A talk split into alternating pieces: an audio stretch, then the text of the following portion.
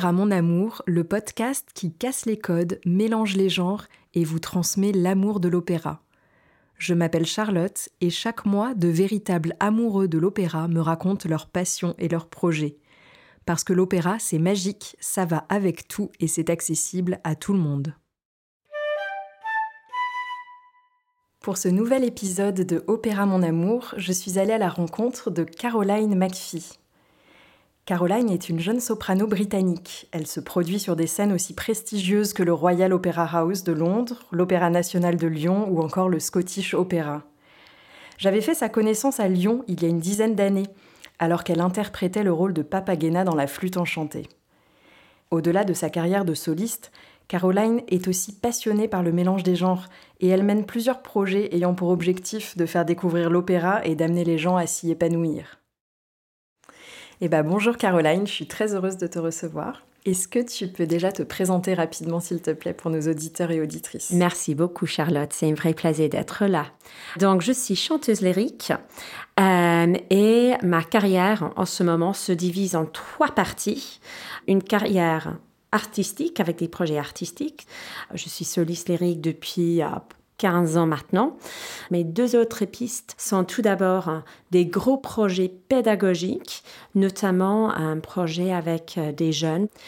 Et la troisième piste de ma carrière, ce sont des interventions d'entreprise, des conférences, des ateliers. Alors avant qu'on rentre dans le détail de ces différents projets que tu mènes, est-ce que tu peux me raconter euh, la première fois que tu as été mise en contact avec l'opéra ou avec la voix lyrique? Mon premier opéra, je pense que j'avais euh, 16 ans, j'ai vu La Bohème euh, et j'étais impressionnée, mais c'était plutôt ma rencontre avec euh, le monde du récital qui m'a vraiment touchée. Donc la voix lyrique et en plus la poésie magnifique plutôt française et allemande. Et quand j'ai découvert ce répertoire à la poésie de Goethe, de Heine, de Verlaine, de Hugo, je me suis dit mais c'est ça que je veux faire. Mais j'ai adoré cette union tellement sublime entre la poésie et la musique. Et puis plus tard, j'ai découvert la scène, plutôt au conservatoire. Et là, je me suis dit, bah, ça me donne, ça m'a libérée d'une autre façon. Tout d'abord, j'ai fait un master. Et pendant ce master, j'ai passé six mois à Aix-en-Provence. J'ai étudié. Et puis, à la fin de mes études, à la fin du trimestre, je suis restée. Et j'étais standardiste au Festival d'Aix-en-Provence. Et c'était pendant ce moment-là, je me suis dit, je peux faire, je peux faire ça. Alors depuis, tu as chanté sur euh, les plus grandes scènes. Qu'est-ce que tu ressens quand tu fais partie d'une production d'opéra? Oh, c'est, c'est juste, c'est incroyable. En fait, ce que j'adore le plus, ce sont bien sûr les répétitions. Les répétitions, quand, quand tu découvres ton personnage, quand tu peux jouer avec les autres sur scène, euh, ça, ce sont vraiment des moments magiques. Chaque soir, c'est différent euh, et c'est vraiment toute une équipe aussi. C'est tout le monde que, que, tu, que tu rencontres et ça, c'est vraiment beau.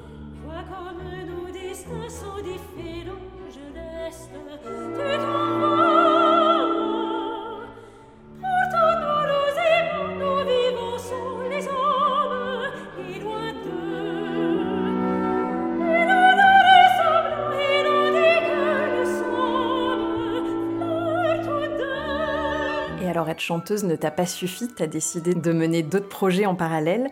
Alors comment ça t'est venu cette idée de mélanger euh, le monde de l'opéra avec le monde de l'entreprise et du management? J'étais toujours attirée par d'autres métiers. Puis j'ai rencontré mon compagnon qui est consultant management et on a beaucoup beaucoup discuté. Lui, il a vraiment une carrière extrêmement business. Il est auteur, conférencier maintenant. Et euh, il est aussi très musical et a un côté extrêmement créatif. Et en parlant, en, échangeant autour des sujets business et aussi opéra, on s'est dit, bah, il y a beaucoup de points communs. Surtout le monde d'opéra, c'est le monde de performance. C'est un monde où il faut absolument révéler le potentiel. Il faut savoir comment révéler son propre potentiel il faut aussi savoir comment révéler le potentiel des autres en tant que metteur en scène, en tant que chef d'orchestre, etc. Donc, on a créé un atelier autour de Carmen Et dans une heure et demie, on arrive à, apprendre un extrait de l'opéra L'amour est un oiseau rebelle, un groupe qui n'a aucune expérience en opéra. Et ça marche toujours, ça réussit toujours. Et l'idée, c'est de montrer que ton propre potentiel est toujours, toujours plus élevé que tu le crois. Et on suit cinq étapes pour révéler le potentiel plutôt vocal. Mais l'idée, c'est de mettre en place ces cinq lois dans la vraie vie, dans le boulot, avec tes équipes, etc., pour révéler le potentiel. Donc c'est très concret.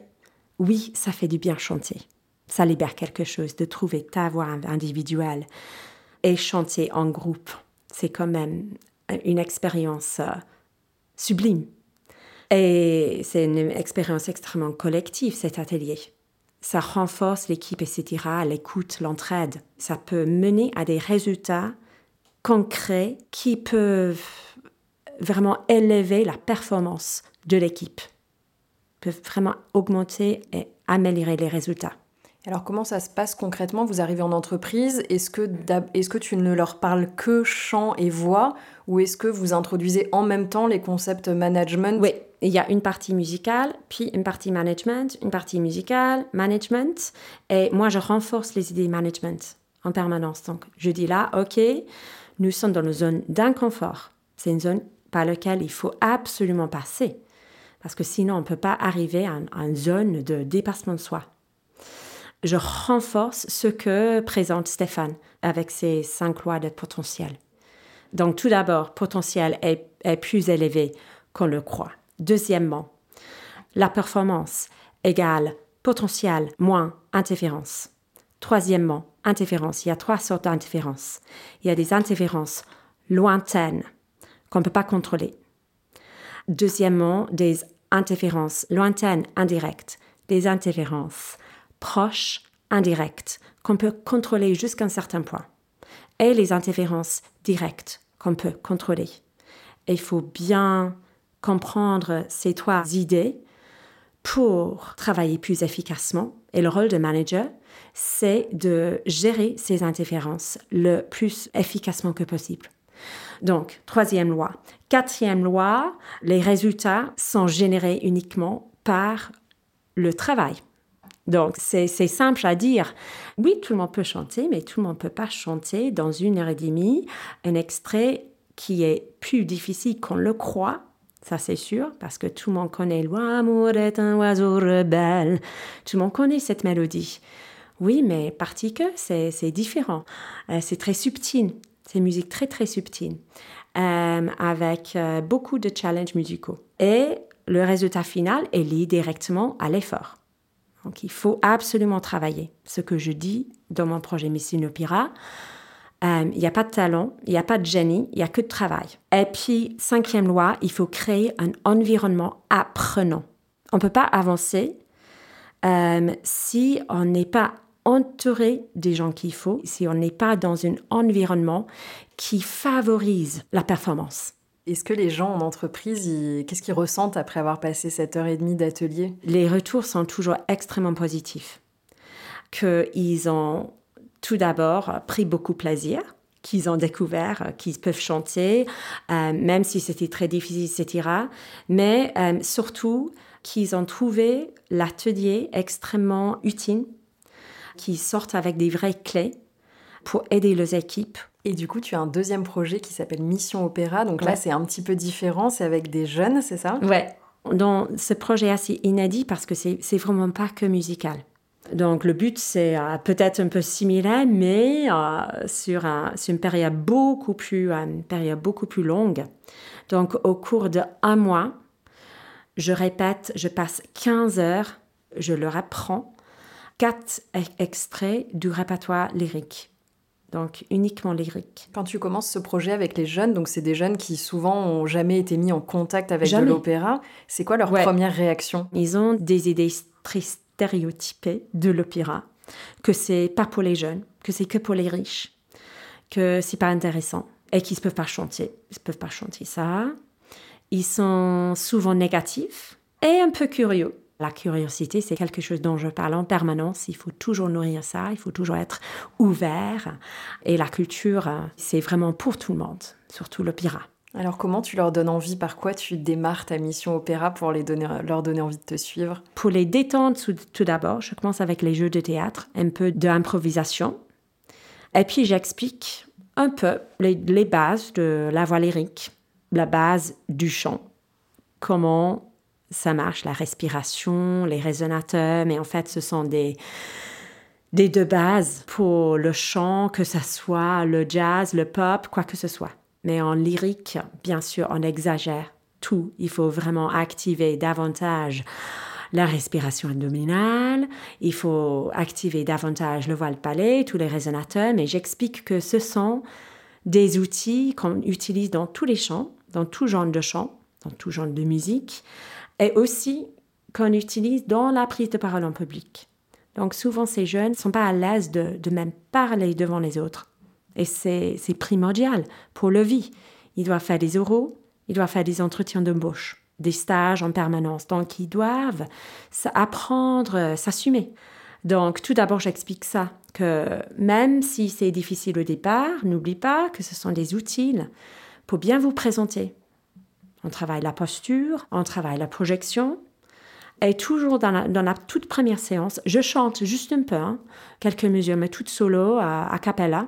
Et puis ils comprennent, waouh, la force de la voix, sans sonorisation, d'une personne qui n'est pas énorme. Donc il y a toujours ça, il y a la, la, personne toute grosse qui chante, qui bouge pas. Et je bouge et je chante comme ça. Euh, et je monte dans les aigus et puis bah, il se dit, bah, bah c'est incroyable. J'ai dit, bah oui, mais j'ai travaillé. J'ai commencé mes cours à 11 ans. Donc, c'est pas le travail que je suis là. OK? Donc, ça, c'est le message principal. C'est le travail qui compte. Et puis, on se met au travail. On commence toujours par euh, le morceau le plus abordable des quatre. Et à la fin de la séance, ils arrivent toujours à bien maîtriser ce premier morceau. Et là, ils se rendent compte que s'ils sont à l'écoute, s'ils sont persévérants, s'ils osent, ils peuvent quand même avancer. La deuxième semaine, c'est toujours difficile, le plus difficile peut-être. Deux et troisième semaine, parce que là, ça commence le, répertoire, la difficulté euh, du répertoire, c'est un peu plus, c'est le répertoire plus exigeant. On rentre dans les détails, je suis encore plus exigeante, je lâche jamais. Et une heure et demie, c'est beaucoup pour ces jeunes, pour se concentrer dans une nouvelle discipline. Et parfois, ils sont très découragés mais je dis toujours, mais c'est une nouvelle discipline. Oui, tout le monde peut chanter, mais là, je vous exige de chanter un répertoire qui a beaucoup de difficultés. Un répertoire extrêmement exigeant. C'est normal que vous avez des problèmes, des soucis. C'est pour ça que je suis là. Nous sommes dans un bon environnement qui est bienveillant. Donc, j'insère toujours ces cinq lois en permanence. Je dis là, OK, nous sommes dans une zone de déconfort. Il faut passer par ce stade pour avancer. On ne peut pas éviter. Si on évite, on n'aura pas le niveau à la fin pour le concert. Il faut absolument passer par ce stade pour faire un bon concert. Donc, persévérer. Euh, je les encourage. Et à la fin, il y a toujours un, concert. Et ils sont juste ravis. Et euh, ils prennent du plaisir. Ils sont très fiers. Ils sont toujours très, très fiers. Et je demande devant le public, mais qu'est-ce que vous avez appris? Et ils disent toujours bah, que c'était très dur. et que moi, j'étais euh, assez dure avec eux parfois, mais aussi bienveillante. Ça, c'est, c'est chouette qu'on ait dit ça. Euh, qu'ils ont beaucoup, beaucoup appris. Que maintenant, ils savent comment parler devant les gens. Ils ont gagné tellement en confiance. Et je le vois, hein, ils se transforment, ils grandissent. J'ai l'impression que pendant ce projet, ils grandissent. Ils deviennent beaucoup plus matures. Donc ça, c'est vraiment une joie d'entendre qu'ils savent ce que c'est une bonne posture, comment projeter la voix. Et en plus de ça, ils disent, maintenant j'aime l'opéra. Et je sais, c'est pour tout le monde. Et ça, c'est génial. Qu'ils se rendent compte que, OK, pas le billet de l'opéra, je transmets le message, votre potentiel est vraiment énorme, tu peux aller beaucoup plus loin que tu le crois, Allez, on y va. Et les professeurs qui sont très investis dans ce projet, c'est obligé, ils remarquent que les élèves qui font ce projet, ils sont plus concentrés, ils sont plus disciplinés. L'opéra peut avoir une force pédagogique énorme avec la bonne approche. Et qu'est-ce que tu dirais à quelqu'un, un jeune qui a jamais poussé les portes d'un opéra? Je pense que c'est toujours important de, de parler des messages à l'intérieur de l'opéra. Donc, on prend l'exemple de Carmen. Euh, ça parle de quoi? Ça parle de la femme. C'est un sujet très, euh, très important. Oui, c'est une femme forte, mais c'est une femme qui rejette la société. Est-ce qu'il faut admirer? Est-ce qu'il faut détester? Donc, j'essaie d'aborder les sujets bah, en disant bah, l'opéra, ça parle des sujets contemporains. Carmen, ça parle aussi du racisme. Hein. c'est une gitane, elle est rejetée par la société parce qu'elle est gitane. Donc, j'essaie de, parler de l'opéra comme ça. Donc, euh, en abordant euh, des thèmes qui sont très contemporains. Quand je fais le cœur des esclaves de Nabucco, je fais souvent avec les élèves. C'est une très belle mélodie. Bah, ça, c'est du racisme pur. Ça parle de l'immigration. Souvent, j'ai euh, des immigrés euh, devant moi, des allophones qui venaient d'arriver, souvent, souvent origine africaine. Et c'est une œuvre, c'est un morceau qui, qui parle énormément à eux. Et c'est tellement touchant de les voir chanter. Est-ce que cette musique, par exemple le cœur des esclaves, est-ce qu'il y a quelque chose d'universel dedans qui ouvre aussi sur d'autres musiques? Oui, bien sûr. Ça parle à tout le monde. C'est universel, même si c'est le pirat. Euh, quoi que ce soit, le genre, c'est universel. Parfois, ça le encourage de découvrir l'opéra, mais aussi d'autres euh, d'autres musiques. Donc ils disent bah l'opéra pour chanter, pour continuer à chanter, c'est peut-être pas pour moi, mais je suis vraiment encore, je suis inspirée de, de faire plus de hip-hop, de faire plus de rap, pour travailler ce côté euh, scène, ce côté spectacle, mais, mais aussi pour transmettre mes messages. Donc ça c'est top.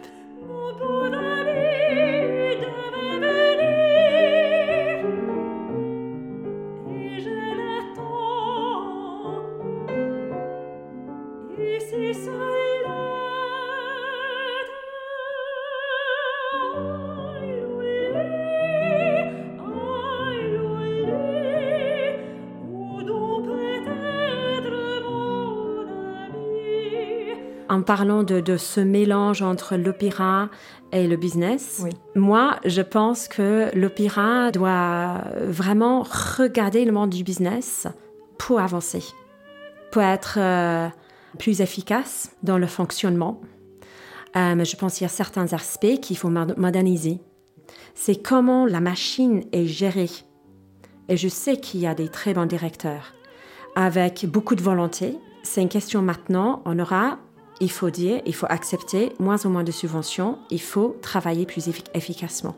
Une chose qui me frappe et qui frappe énormément euh, les gens quand je travaille en entreprise, c'est cette idée de, planning, de recevoir le planning la veille pour le lendemain.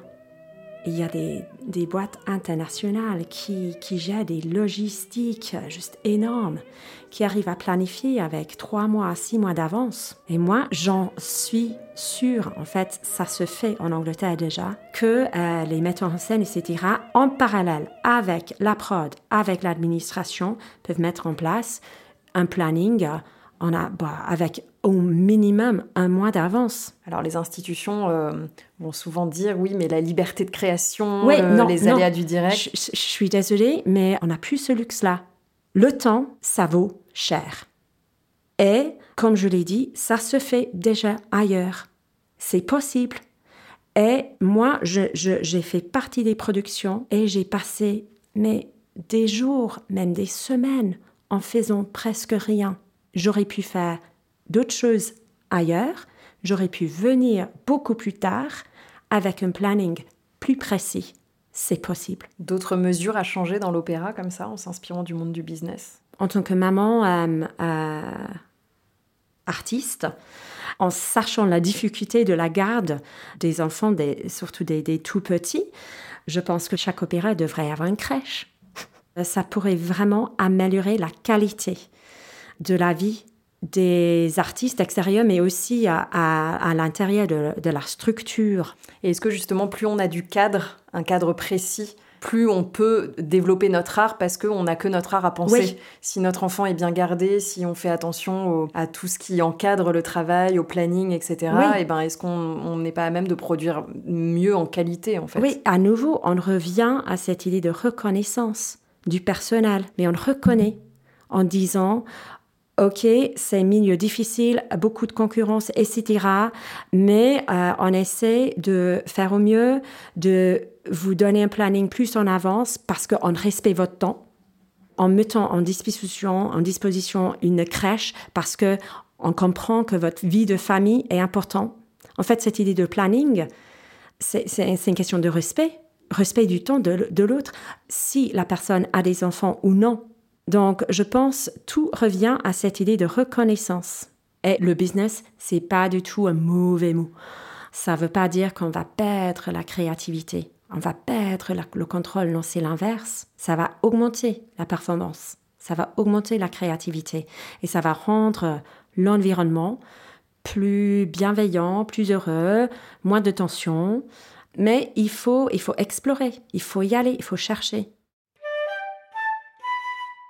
Merci à mon invité du jour d'avoir accepté de partager avec nous son amour de l'opéra. C'était Opéra Mon Amour, un podcast proposé par Charlotte Goupil-Lebré et enregistré et monté par Grégoire Paye.